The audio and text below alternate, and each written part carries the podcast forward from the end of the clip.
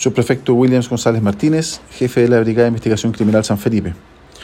Detectives de la agrupación MT0, en la tarde de ayer, llevaron a cabo un procedimiento al interior de Villa Las Acacias de la citada comuna, sitio desde donde lograron la detención de tres personas, dos de sexo femenino y un menor de edad de sexo masculino, quienes se dedicaban a la venta de droga de manera ilícita desde el interior de su mueble, como también por los alrededores al mismo.